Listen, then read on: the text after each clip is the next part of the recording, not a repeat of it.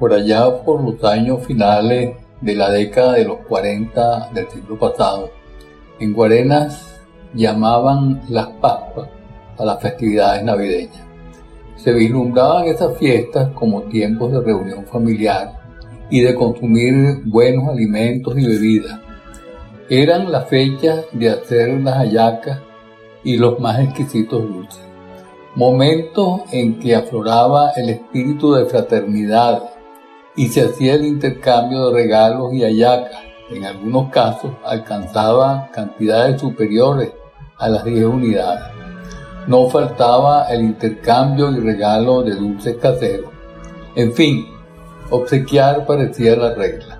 Ese sentimiento de confraternidad que siempre había existido afloraba de manera inequívoca cuando comenzaban las misas de aguinaldo, es decir, a partir del 16 de diciembre. Ellas eran las que señalaban la partida para la celebración en firme de las Pascuas. Comenzaba el maestro Piñate, a quien no puedo nombrar sin expresar mi agradecimiento, a construir el famoso nacimiento que colocaba en el lugar equivalente al presbiterio de la nave sur del templo, hoy catedral. Era toda una obra de arte. El maestro en aquella labor era minucioso, perfeccionista y muy celoso en preservar la belleza. Tenía un sentido muy agudo de las proporciones y era muy exigente en la presentación de aquel espectáculo. Las pequeñas imágenes, las personas, animales, construcciones y otras cosas, una vez colocadas en su sitio, guardaban la relación de tamaño. Las figuras eran colocadas según su altura, guardando la relación dimensión-distancia. La perspectiva jugaba un papel importante. Al espectador ver aquello le hacía volar la imaginación hacia la Belén de los tiempos de Jesús. Comenzaban en la Plaza Bolívar las patinatas nocturnas y las de madrugada que comenzaban antes de las misas de aguinaldo. Después de dicha misa se iniciaba el paseo por la carretera hacia Guatire. Muchos, entre los cuales me incluyo, antes de continuar la caminata se detenía en la llanada para comprar las ricas arepitas dulces. Recuerdo la imagen de un grupo de muchachos que en casa de quien la cocinaba esperábamos alrededor de un caldero con aceite hirviente la cocción del apetecible bocado. Satisfecho el apetito, continuábamos nuestro paseo hacia el este. Íbamos al encuentro de los primeros rayos solares de la mañana. Los caminantes transitábamos por la carretera cuyo ancho era de apenas dos canales, que en aquella época a la sazón estaba recién pavimentada. Casi ocupábamos su ancho. Las muchachas entrelazadas con sus brazos se desplazaban libremente por ella, pues el tránsito de automóviles era casi inexistente. Muy de vez en cuando aparecía un vehículo que se catalogaba como intruso. La claridad iba tomando las riendas del día y la brisa fresca de la madrugada comenzaba a desaparecer.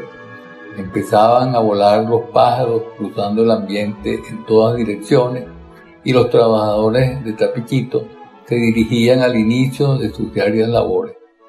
Empezaba a circular el camión de la hacienda con su carga de caña dulce y todo adquiriendo la normalidad cotidiana, lo cual indicaba que la hora del regreso había llegado. El hito que marcaba a los pacientes más avesados el punto de retorno, era el puente de Santa Cruz, nombre con el que lo identificábamos en aquellos tiempos puente de estructura metálica que sobrepasaba el río Caucagua. Su ubicación era aproximadamente donde hoy está el sistema vial de devolución de la avenida intercomunal y la salida de la urbanización Trapichito a dicha avenida. Así transcurrían los días en espera de la gran noche del 24. En reunión familiar y ya acercándose dicha fecha, se iniciaba la hechura de las hallacas, operación en la cual todos los integrantes del grupo familiar colaboraban. Normalmente entre familias ya desde ese momento se comenzaba el intercambio. El maestro durante el día continuaba con la construcción del espectacular nacimiento y por las noches integraba una parranda para cantar aguinaldo que se desplazaba por las calles y hacía visitas a las casas. La misa de Nochebuena era el acontecimiento central de las Pascuas. Comenzaba a las 12 de la noche en la iglesia parroquial, la cual en esta oportunidad se llenaba totalmente. Los feligreses acudíamos a ella vistiendo los mejores trajes. Era la noche del amanecer cristiano. Se celebraba el nacimiento del niño que cambió la historia y la dividió en un antes y un después. Finalizada la misa, todos nos retirábamos a nuestras respectivas casas donde se llevaba a cabo la gran cena familiar de Navidad. La semana siguiente transcurría igual a la anterior, salvo la inexistencia de las misas de aguinaldo. Igual que en Nochebuena, la misa de Año Nuevo se celebraba a las 12 de la noche. Petrón, personaje popular de aquella guarena, marcaba el inicio del nuevo año con el ruido sordo del cañonazo. Hoy, sin oír el retumbar del cañón con el que en aquellos ya olvidados tiempos Petrón tantas veces nos señaló el inicio de cada año, continuará resonando su estruendo en los corazones guareneros, sea cual sea el lugar del mundo en que se encuentre.